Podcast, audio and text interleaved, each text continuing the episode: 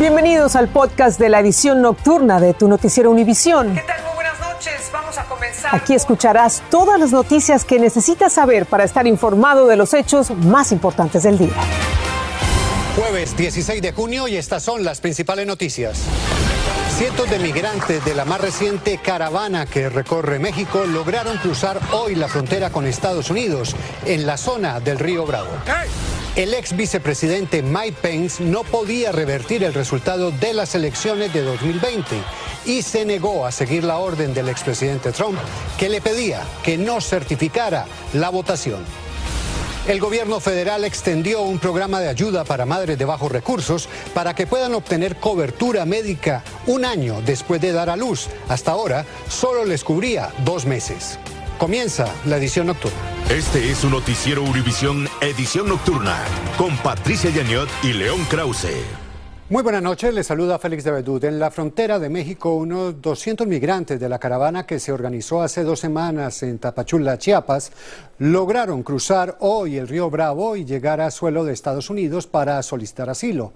Otros grupos quedaron varados, pero siguen con su intención de cruzar. Francisco Cobos estuvo con los migrantes. Sus caras de júbilo lo decían todo. Tan pronto vieron el río Bravo, se lanzaron al agua, que los refrescó ante el intenso calor de más de 100 grados, pero que además significaba su paso a la esperanza y el sueño americano. Bien feliz después de dos meses de lucha, de batalla. Por fin ya estamos aquí en el río, gracias a Dios. El venezolano viene siempre a trabajar, siempre humilde. Finalmente, luego de cientos de millas de caminar, los migrantes pudieron llegar hasta el lado norteamericano, aquí en el río Bravo. Por mi hija, mi hija. Ah. Visiblemente emocionado, Edwin García dijo que cruzó siete países, pasó hambre, dolor y cansancio, siempre apoyado en la fuerza que le daba el pensar en su familia, que se quedó en Venezuela. Toda mi familia en Venezuela. Se quedan en Venezuela.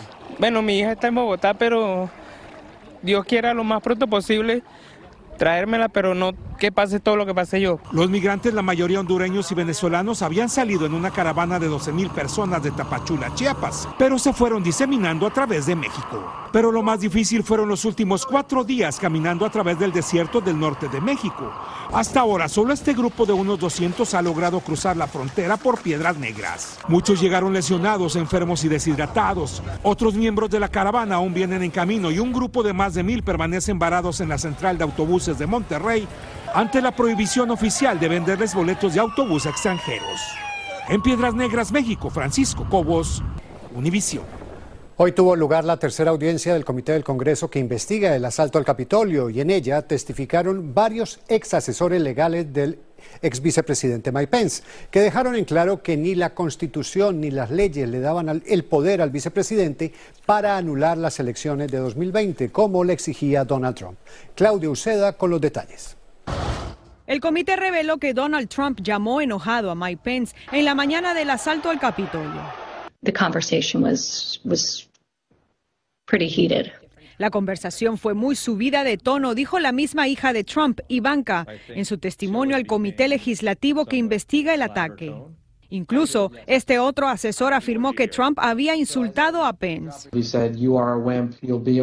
Le dijo que era un cobarde y un débil, y es que Pence no cedía a las presiones de Trump para que anulase la victoria de Joe Biden en las elecciones presidenciales del 2020.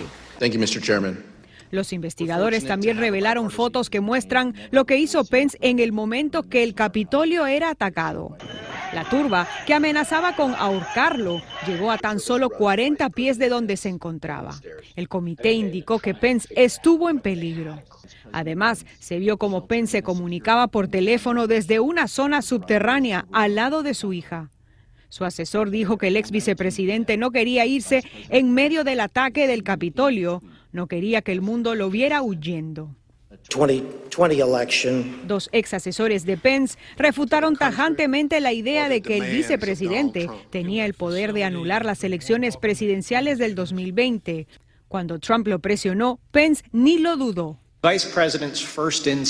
Su primer instinto fue que eso no era posible. Ya se acerca más al elemento de la intencionalidad, tanto por el presunto eh, delito de defraudar. El presidente del comité elogió la valentía de Pence.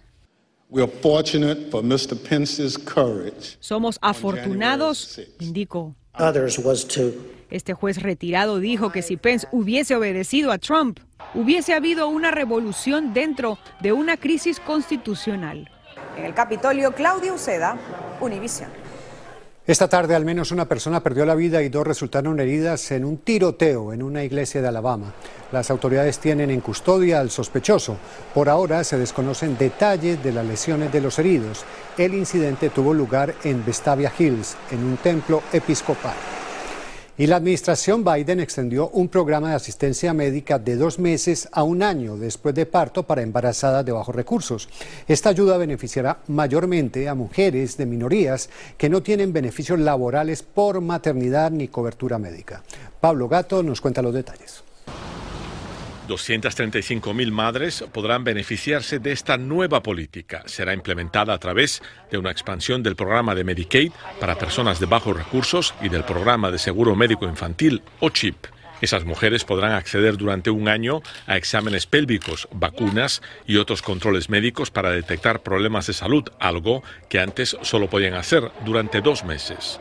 La vicepresidenta Harris, que hizo el anuncio, ha hecho de la mortalidad materna una de sus prioridades. La falta de cuidados médicos afecta desproporcionalmente a las mujeres de minorías. Es una muy buena noticia para todas las mujeres y las latinas en este país.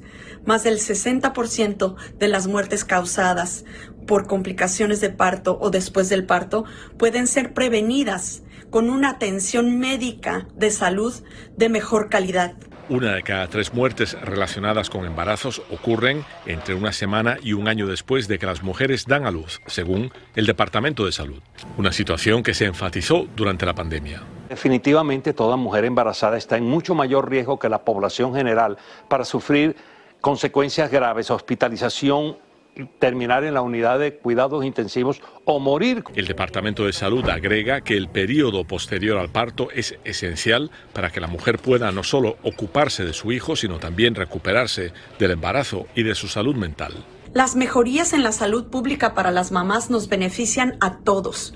Cuando las madres estamos bien, nuestras familias están bien y nuestras comunidades se benefician. Maine, Minnesota y Nuevo México se han unido a la iniciativa. Harris dijo que esto es solo el principio. El programa ya funciona en 15 estados del país. El objetivo es que se expanda a toda la nación. En Washington, Pablo Gato, Univisión. Vamos con unas estadísticas. La interrupción de embarazos en Estados Unidos se incrementó en todo el país. En el 2017 se registraron unos 800.000 abortos. En el 2020 la cifra aumentó a 900.000. Una de cada cinco mujeres embarazadas interrumpió el embarazo ese último año, de los cuales 54% utilizó píldora abortiva.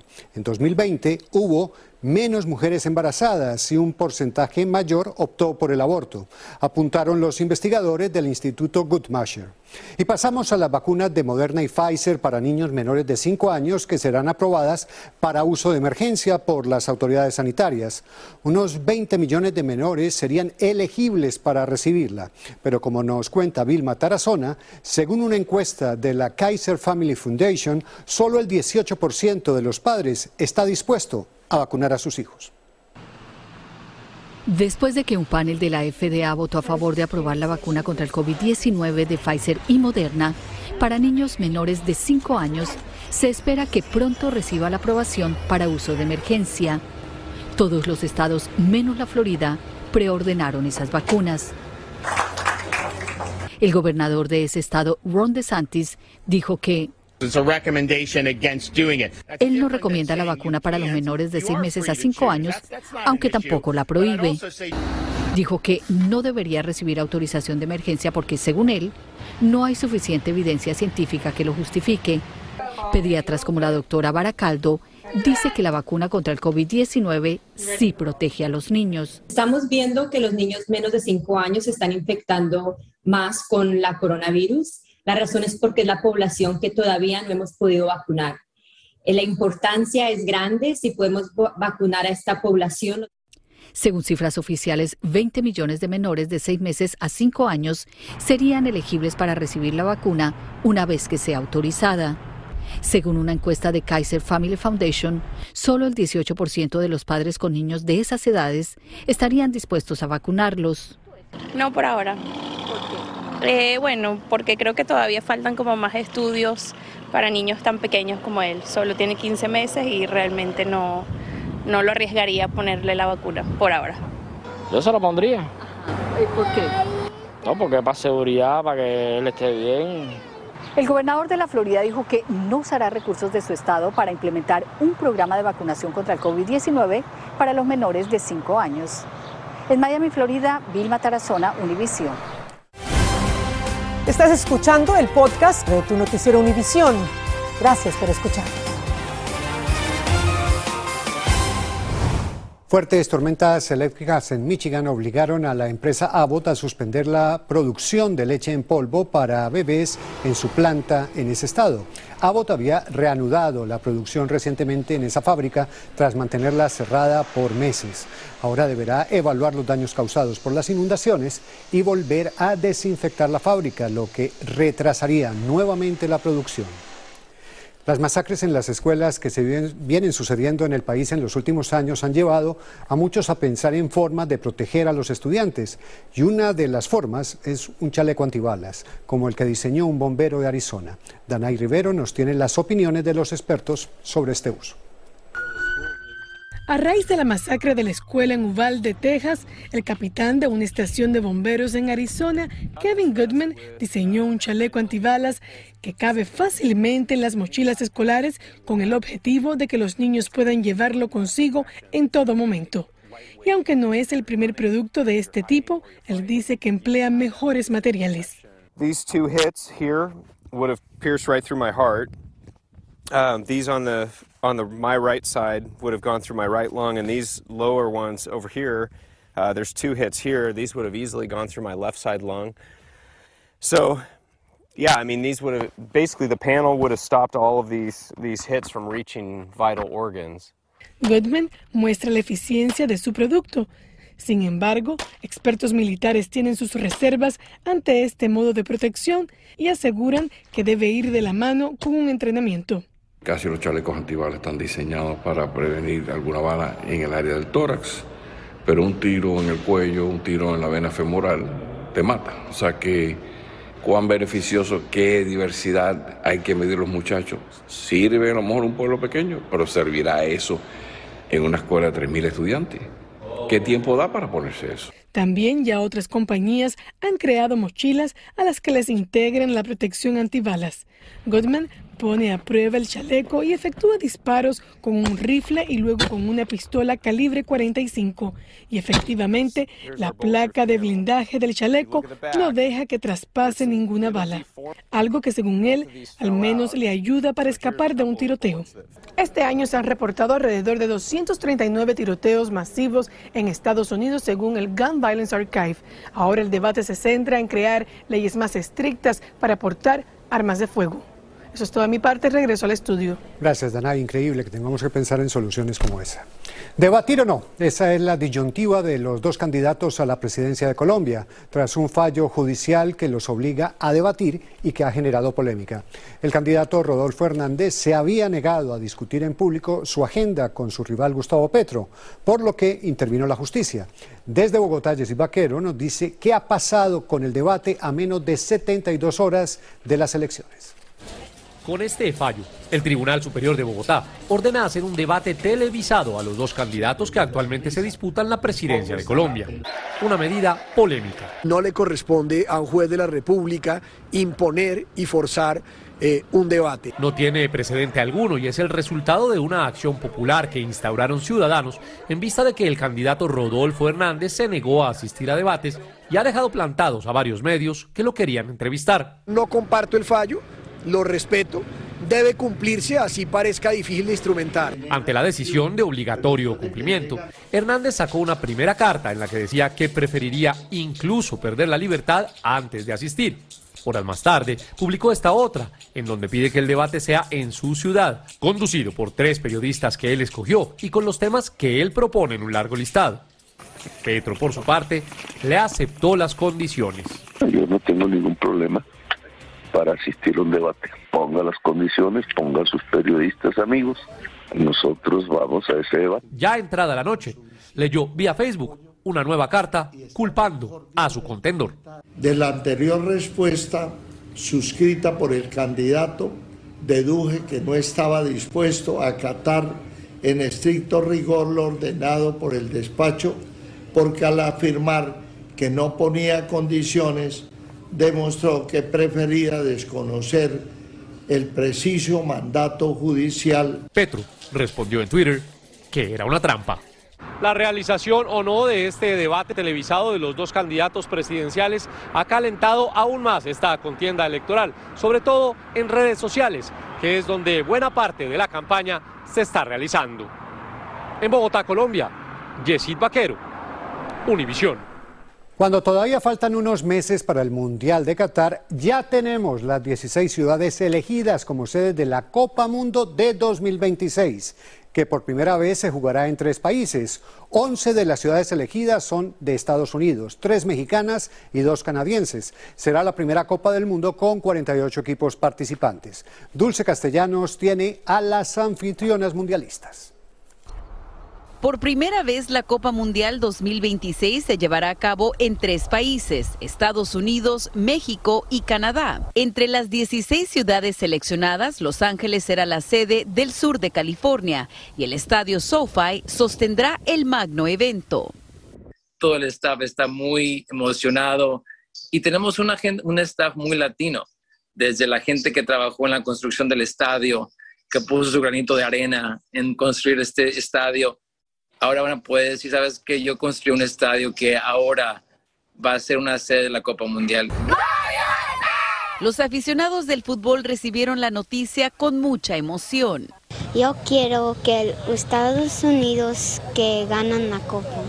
Desde 1994, esta será la segunda vez que Estados Unidos será el anfitrión y las ciudades seleccionadas son San Francisco, Seattle, Kansas, Dallas, Houston, Atlanta, Boston, Filadelfia, Miami y Nueva York, Nueva Jersey.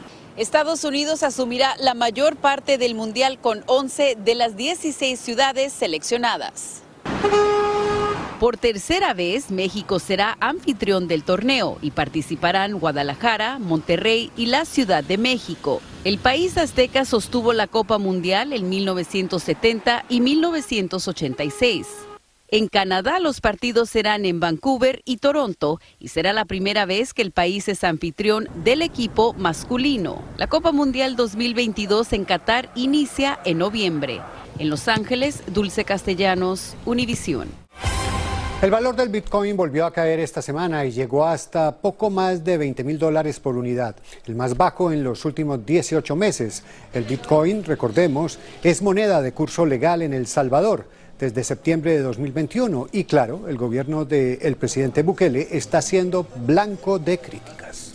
Quien pierde con este tema de la baja en el Bitcoin no es el gobierno, sino que es el pueblo. Entonces hay una pérdida este, grande, me parece a mí, significativa para la economía salvadoreña. Sobre el uso del Bitcoin, el Fondo Monetario Internacional ya ha advertido sobre los riesgos. Sin embargo, el gobierno salvadoreño rechazó esas recomendaciones. Ni sus peores pesadillas. Eh, un ciclista se vio atropellado por un leopardo, pero le ocurrió en una calle de la India cuando el felino salió de los arbustos, como ustedes ven. Lo embistió derribándolo al piso. Un automovilista que pasaba por el lugar logró frenar a tiempo y evitó que el insólito accidente fuera peor. Se desconoce qué lesiones sufrió el distraído y sorprendido ciclista. Y en Argentina hubo protestas contra el gobierno de Alberto Fernández por el alto costo de la vida. La mayoría de las manifestantes eran miembros de organizaciones sociales y políticas de mayoría de izquierda que exigen más comida y ayuda social a Fernández en medio de un incremento de precios de hasta el 60%. En medio de la naturaleza salvaje del sur de Georgia, cerca de altos acantilados y cascadas, se inauguró esto, una moderna construcción de alta tecnología. Se trata de un puente de cristal de 240 metros de largo que atraviesa el cañón de Dash Bash y que permite ver desde el aire la vegetación de la zona. La cafetería en forma de diamante que ustedes ven cuelga en medio de la construcción a 200 metros de altura. Un paisaje bello y de vértigo. Y así nos despedimos. Que descansen.